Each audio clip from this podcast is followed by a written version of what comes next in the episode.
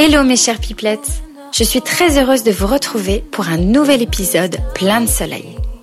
Je vous emmène cette fois sur les routes de France à la rencontre d'Isabelle Fabre, une jeune niçoise, créatrice de Trail entre elles, blogueuse voyageuse et passionnée de kitesurf et de sport nature. Ingénieure de formation, cette aventurière des temps modernes a tout plaqué du jour au lendemain pour voyager dans le monde entier et vivre de ses passions. Qui ne l'a pas rêvé Australie, Brésil, Philippines, rien ne lui résiste.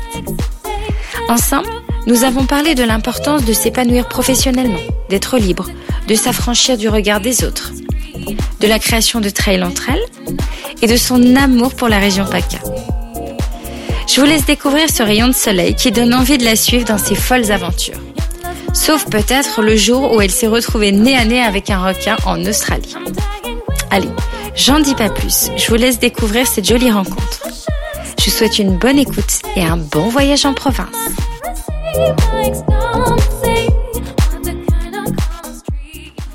Bonjour Isa. Bonjour. Bienvenue au micro des Puplettes provinciales. Euh, je suis super heureuse de te rencontrer en vrai, enfin. Je suis tes aventures à travers le monde depuis des mois et je n'arrêtais pas de me dire combien ça doit être enrichissant de parler avec toi, de te rencontrer et d'échanger sur ta vie qui est tout à fait fascinante. Alors si tu veux bien, on va, commencer l'interview par faire les présentations et que tu me dises en quelques mots eh bien, qui es-tu, d'où viens-tu et que fais-tu dans la vie? Oula, c'est dur. Euh, je fais beaucoup de choses dans la vie. Donc je m'appelle Isabelle, j'ai 31 ans. Je viens de Nice. Euh, en fait, dans ma vie d'avant, comme j'aime bien dire, j'étais ingénieure informatique. Et en fait, j'étais malheureuse comme tout, ça me convenait pas. Et du coup, aujourd'hui, bah, je suis pas plein de choses. bon, je pense que je vous expliquerai comment je suis arrivée là. Mais voilà, du coup, aujourd'hui, bah, je suis à la fois blogueuse de voyage, j'écris aussi pour des magazines, je fais aussi une petite chronique euh, à une chaîne télé, je fais aussi du textile, je fais aussi de la vidéo drone, je fais plein de choses. Et voilà, du coup, je suis la plus heureuse du monde. Bien, alors justement, tu es une véritable working girl. Est-ce que tu t'amuses dans la vie, dans ta nouvelle vie? Oui, franchement, je suis, euh, j'ai enfin, je fais, je fais quelque chose qui a en fait de l'intérêt, de l'importance pour moi. C'est vrai que quand j'étais ingénieur, euh, bah, j'ai créé des lignes de code, j'avais pas l'impression d'avoir un, impact positif sur le monde, et c'était quelque chose vraiment d'important pour moi, sans pour autant faire de l'humanitaire, mais au moins là aujourd'hui, je me sens utile aux gens, je sens que je leur fais du bien, et du coup, je suis, ça me correspond beaucoup plus. Donc je suis heureuse. Bon, super. Alors justement, on va repartir un petit peu dans, le passé. Moi, j'aime bien savoir quelle pipelette euh, étais-tu quand tu étais enfant? Quelle était ta personnalité? Alors, moi, je suis au milieu. J'avais une grande sœur, un petit frère. Donc voilà, j'étais l'enfant euh, sandwich, comme on appelle ça. Donc je voulais absolument être vue. Donc voilà, j'étais à fond euh, en sport, à fond à l'école, à fond en musique, à fond dans tout. Le but c'était hello, je suis là, j'existe, regardez-moi. Donc voilà, j'étais, euh, j'étais très très compétitrice tout le temps, toujours. D'accord. Donc du coup, à l'école, quel était ton rapport justement avec la scolarité en France Est-ce que tu te sentais bien à l'école? Euh, oui, plutôt. J'étais, en fait, j'ai toujours été une bosseuse. J'ai jamais été un, génie. Voilà, je, bossais et j'ai toujours cru qu'avec du travail, on arrivait à ce qu'on voulait. Bien, ça c'est déjà un bon conseil pour les, jeunes pipelettes qui nous écoutent. Euh, est-ce que tu avais des, rêves euh, quand tu étais enfant? J'avais un rêve, je voulais être trapéziste. Mais mes parents sont tellement moqués de moi que j'en aurais plus jamais parlé. Mais au départ, je voulais être trapéziste. Et sinon, non, au contraire, euh, j'avais pas trop de rêves. En fait, comme beaucoup de gens, je savais pas du tout ce que je voulais faire. Et comme j'avais des facilités en maths, bah, comme beaucoup de gens, on m'a dit, bah, va en classe prépa. Puis ensuite, en classe prépa, j'ai vu que les maths, j'en pouvais plus. Donc, euh, j'ai choisi une école d'ingénieur plutôt généraliste. Pour, euh, en fait, j'ai vraiment fait du non-choix toute ma vie, quoi. D'accord. j'ai vraiment été vers, les études, ouais, ce qui me semblait, le, ce qui me semblait m'ouvrir le plus de portes, parce que j'étais incapable de savoir ce que je voulais faire. D'accord, donc tu t'es euh, dirigé vers l'ingénierie, non pas par vocation, mais plus parce que tu savais pas trop euh, vers quoi tu, tu, aspirais, enfin vers quoi tu allais Oui, c'est ça, surtout que ingénieur, je pense que euh, personne ne sait ce que c'est en fait. Quand, quand on est étudiant, comment expliquer ce que c'est que le métier d'ingénieur Il y a tellement de domaines d'expertise différents, de, postes différents qu'en fait ça, ça veut rien dire, donc on ne sait pas trop dans quoi on se lance. Et on nous répète tout le temps qu'on est l'élite de la société, mais on comprend pas trop pourquoi. Et finalement, on est un peu déçu quand, quand on arrive. Quand on a mis le pied dedans.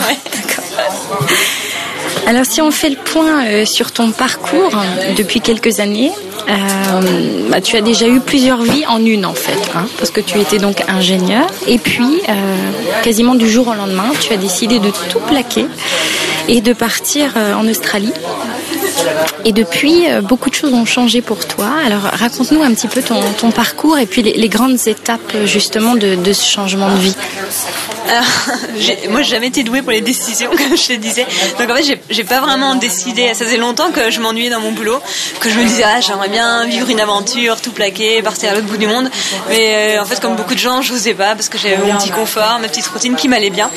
Et en fait, c'est plus euh, ma vie qui a décidé pour moi. J'ai eu une rupture amoureuse. J'ai aussi eu une perte d'emploi euh, suite à un changement de contrat du jour au lendemain. Au bout de 4 ans de boîte, on est venu me voir, on m'a dit, bah voilà, reviens pas demain, ton carton, salut. Et du coup, tout ça m'a fait réaliser que c'était là euh, le moment pour moi en fait de partir. Et du coup, euh, je suis partie en Australie pour un break qui devait être six mois. Mais finalement, je suis jamais revenue à ma vie d'avant. D'accord. Alors aujourd'hui, euh, tu as lancé ta boîte, c'est ça? Qui, bah, explique-nous. Tu seras plus, ce sera plus plus facile que toi tu expliques que moi. Alors en fait, quand j'étais, quand j'ai fait ce break, c'est très dur de rien faire. On n'est pas du tout éduqué pour ça. Et moi, ça me rendait folle. J'avais très peur de, devenir comme ces voyageurs qu'on croise parfois, qui voyagent depuis trop longtemps et qui ont complètement perdu pied avec la vie, qui sont trop déconnectés. Et du coup, j'avais tellement peur de l'inactivité que je me suis mis à faire plein plein de choses pour moi. Pour, euh, ouais, j'avais vraiment en tête, euh, il faut que je retrouve un emploi plus tard et que j'ai quelque chose à vendre. Et du coup, j'ai commencé à faire plein de choses. J'ai commencé à faire de la photo, j'ai commencé à faire un blog, j'ai commencé à faire de la vidéo. J'ai commencé à monter un groupe Facebook pour les fans qui faisaient de la course à pied. Parce que je, voulais, ça, voilà, je voulais encourager les femmes à faire du sport, à aller vers des compétitions. C'est vrai que souvent on a peur d'être la dernière, d'être les plus nuls. Voilà, je voulais un peu motiver ces femmes à, se bouger. Donc voilà, j'ai créé ce groupe et, et en fait tout ça a fait que quand je suis revenue d'Australie, euh, j'ai repassé des entretiens pour être ingénieur comme c'était mon but. D'accord. Et pendant ces entretiens, je, à chaque fois au moment de signer, je me disais mais non, je, je peux pas, c'est pas moi, c'est pas cette vie. Et, et en parallèle de ça, du coup, j'ai passé un bilan de compétences qui m'a fait énormément de bien. Euh, les bilans de compétences, c'est vraiment important. Il y en a, il y en a plein de différents en fait. Il y a beaucoup de sortes. Euh, moi, j'ai choisi une approche très psy. Je voulais pas remplir des cases, ça je peux le faire avec un programme. Donc, et du coup, cette personne en fait a, a vraiment cru en moi et euh, à pousser aussi mes proches à, dire ce qu'ils pensaient de moi. Moi, j'avais trop peur de demander à ma famille. Euh, enfin, je me dis, je dois être la honte de la famille. J'étais ingénieur, euh, maintenant je, vis dans un van. J'avais très très peur du, regard de mes proches en fait. Et ce, bilan m'a complètement décoincé. J'ai vu que mes, profs, mes proches croyaient à, fond en moi. En fait, ils, ils savaient que j'étais capable toujours de rebondir. Ce psy aussi croyait à fond en ma créativité. Et puis du coup, il m'a fait ouvrir les yeux que tout ce que j'avais créé pendant, pendant en fait ces six mois de, break, oui. et eh ben je pouvais en vivre. D'accord. Voilà. Alors, euh, le bilan de compétences, comme tu, tu dis, où est-ce que tu où est-ce que tu as fait ça en fait? Quelqu'un comme toi qui a envie de, de, faire un petit peu le point sur sa vie professionnelle et de savoir où il, où il va, comment on fait? C'est quoi les démarches? Alors moi j'avais j'ai utilisé mon fonds de formation qui était le fonds GESIF qui m'a permis du coup de financer euh, ce bilan de compétences qui était euh, complété par Pôle Emploi. Et du coup euh, suite à ça il faut trouver un organisme agréé. Et j'ai vraiment fait l'effort d'en voir plusieurs parce que voilà, je voulais c'est une personne avec qui on va passer beaucoup de temps. Et du coup je voulais vraiment me sentir bien avec cette personne. Et voilà parce qu'on c'est assez dur hein, on parle de, de nos faiblesses d'événements marquants de notre vie. Donc voilà je pouvais pas faire ça avec tout le monde et surtout, je voulais, vraiment une approche très psy. D'accord. Alors aujourd'hui, tu, comme je disais, tu es une véritable globe trotteuse. Moi, je te suis sur Instagram. Euh, tu as aussi une page Facebook, un site internet avec un blog où on peut suivre un petit peu tes aventures. Et tu as, as, deux objets fétiches. Tu as ton drone et tu as ton flamant rose qui est avec nous aujourd'hui. Alors, euh, moi j'aimerais bien savoir un petit peu quelle est la journée type euh, d'une blogueuse euh, voyageuse, aventurière comme toi. Alors, du coup, en gros, je suis un mois sur deux en France. Euh, clairement, le mois où je suis euh, en France, je suis basée à Nice, je fais que bosser. Euh, j'ai mon côté blogging et à côté, j'ai aussi ce groupe Facebook pour les femmes qui courent qui en fait euh, s'est beaucoup développé et j'ai créé une marque textile associée. Comment, comment elle s'appelle cette marque? Ça s'appelle Trail entre elles et du coup l'idée c'est que les filles en portant des petits accessoires textiles, des petits bandanas, des petites manchettes, et eh ben elles sont sûres si elles vont sur une course de rencontrer quelqu'un d'autre du groupe et du coup voilà une femme qui, appartient à cette communauté, elle sera jamais seule où qu'elle aille, sur n'importe quelle course, elle va forcément rencontrer quelqu'un d'autre qui va l'encourager, qui va prendre des photos avec elle, qui, va un peu la suivre dans son parcours. Donc euh, voilà, où qu'on aille, on a forcément des amis. Et en gros, c'est ça le principe, des, des copines de course. D'accord. Donc du coup, euh, est-ce que tu organises des événements euh, avec toutes ces femmes-là en France? Comment ça se passe? Si on a envie de rejoindre cette communauté? Alors si on rejoint cette communauté, c'est en fait c'est un groupe Facebook qui est gratuit.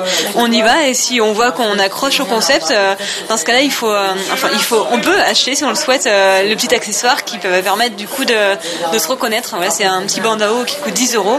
Et avec ça, du coup, on va commencer à rencontrer d'autres filles, sûrement des, qui seront des partenaires de course plus tard. En fait, la, plupart du temps, euh, les filles se rencontrent sur une compète et du coup après elles sympathisent et finalement elles se rendent compte qu'elles sont voisines et euh, ça fait ça fait des belles histoires d'amitié. Et du coup aussi régulièrement je fais des rassemblements un peu partout en France où du coup on passe un week-end à, courir ensemble ou à découvrir d'autres activités. Ah, ça donne envie. Et quand tu es à l'étranger, euh, c'est quoi ta journée type? Dernièrement, j'ai vu que tu étais parti. Alors, moi, j'adore quand tu pars. Tu es parti au Maroc, dans le sud du Maroc, je crois aussi, hein, dernièrement. Mon dernier voyage, c'était les Grenadines. Euh, là, j'étais sur un bateau. Euh, c'était rigolo parce que c'était une croisière qui me tenait à cœur. Et du coup, je l'ai organisée moi-même et je demandais à mes abonnés, du coup, de se joindre à moi. Donc, euh, voilà, du coup, c'était ma croisière. c'était trop bien. Et c'était l'occasion aussi, du coup, de connaître aussi mes abonnés. On a fait beaucoup de kitesurf. J'ai pu, du coup, leur donner des conseils aussi donné des photos, j'aurais appris à manier le drone, donc c'était euh, c'était un très beau moment d'échange.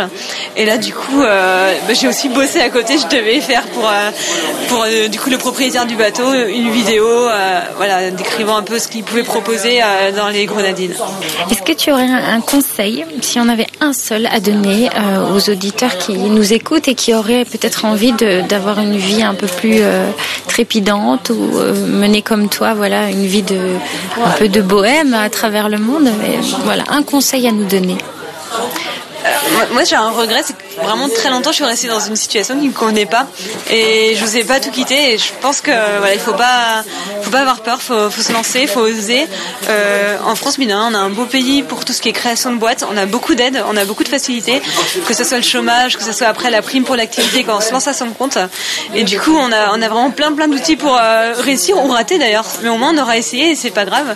Et voilà, c'est, euh, on a quand même trois ans clairement quand on crée sa boîte pour, pour voilà, pour tester. Et si ça marche pas, bah, c'est pas grave, ça sera une belle aventure et on pourra revenir à sa vie d'avant, j'en suis persuadée. Moi, si demain je veux retourner euh, à un poste d'ingénieur, j'ai tellement appris depuis que je suis à mon compte, euh, depuis ces trois années, que je suis sûre que ce sera forcément valorisant et que je reviendrai à un poste bien plus intéressant que celui que j'ai quitté il y a trois ans. Est-ce que tu te vois, justement, je rebondis sur ce que tu dis, est-ce que tu te vois revenir euh, dans un bureau en France, une petite vie bien rangée? Alors, il y a des choses qui me manquent. Euh, les collègues, c'est vrai de voir les mêmes personnes tous les jours, euh, qui voient quand t'as un petit coup de mou, avec qui prendre un café, faire une pause, c'est quelque chose qui, qui manque. Mais sinon, euh, j'avoue que être à sa compte, c'est quand même vachement plus motivant. C'est, il y a beaucoup plus de créativité et surtout en entreprise, tout est lent, tout est bridé. Dès qu'on veut créer quelque chose, il faut faire des meetings avec les supérieurs qui valident. Et des fois, on n'a pas envie de travailler, mais il faut quand même rester jusqu'à 19h, sinon on est mal vu. Et c'est que ce côté-là, bah, honnêtement, on me manque pas, même si aujourd'hui je bosse finalement beaucoup plus. Ça m'arrive même de me lever la nuit pour euh, bosser parce que j'ai une idée d'un projet, d'une vidéo, d'un article, euh, d'un nouveau produit. Et pareil, je me lève aussi très tôt parce que je travaille beaucoup avec la Chine pour tout ce qui est le textile. Mais euh, voilà, du coup, je travaille beaucoup plus maintenant, mais au moins ça a du sens. Et donc aujourd'hui, je ne me vois pas revenir à ma vie d'avant. Et puis c'est sûr que tu as un autre cadre de vie aussi, hein, parce que tu es beaucoup au soleil, tu travailles pour toi, donc c'est vrai que tout ça, ça fait, ça fait envie. Quand je te vois aujourd'hui, tu es rayonnante, tu es bronzée. ça change.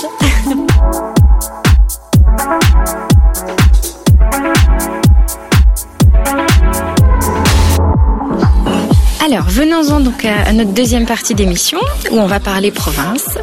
Donc, euh, lorsque tu n'es pas en vadrouille aux quatre coins du monde, tu habites à Nice, une très belle, très belle ville d'ailleurs. Et je voudrais savoir ce qui te plaît tant là-bas. Pourquoi tu habites là-bas? Qu'est-ce qui te plaît? Alors je suis amoureuse de ma ville, donc ça va être très facile. Euh, même si je voyage beaucoup, d'ailleurs, je me vois pas habiter ailleurs. Euh, pour Mani, c'est un, énorme terrain de jeu quand on aime le sport en fait. Il y a la mer, mais ce qu'on ne sait pas, c'est qu'il y a aussi la montagne. Euh, il y a des sommets de plus de 3000 mètres de haut à moins d'une heure de route pour l'été. Et pour l'hiver, on a tout ce qu'on appelle l'arrière-pays niçois. Donc c'est des belles collines qui donnent sur la mer. Donc on aime le VTT, l'escalade, le canyoning, le trail, ou le kitesurf, la planche à voile, la plongée. Enfin, depuis que j'habite là-bas, oui j'ai vraiment découvert les sports nature et je suis vraiment amoureuse de cette région où il fait toujours beau et chaud. et où il y a vraiment beaucoup, beaucoup de choses à faire et à découvrir. Si tu euh, avais, alors, un lieu, une spécialité, un endroit, une adresse à nous conseiller quand on va à Nice, ça serait quoi? C'est une vaste question, hein, je te l'accorde. Euh, alors moi j'irai euh, j'irai à La Turbie, un endroit qui s'appelle la Tête de Chien, qui a une, très très belle vue sur la mer et sur tout Monaco. Et du coup ça donne un petit côté euh, citadin et montagne. C'est une toute petite randonnée qui se fait très bien. Et voilà, c'est un, un très très bel endroit. Bon, bah écoute, quand on sera de passage là-bas, on viendra te voir. une chambre d'amis, hein, là. Ah super, une chambre d'amis, parfait. Qu'est-ce qui te manque quand tu n'es pas, enfin quand tu es à l'étranger? Qu'est-ce qui te manque? La nourriture. Ah. Alors il y a deux choses. Il y a vraiment la nourriture. Quand je suis partie longtemps, euh, c'est vrai que une bonne baguette avec un verre de rouge. Ah, ça me manque vraiment. Et hum, ce qui, en fait, à chaque fois, je suis contente de rentrer parce que quand je suis à l'étranger, mon activité, forcément, elle avance moins bien. Et c'est vrai que quand on crée sa boîte, eh ben, on a envie d'être à fond.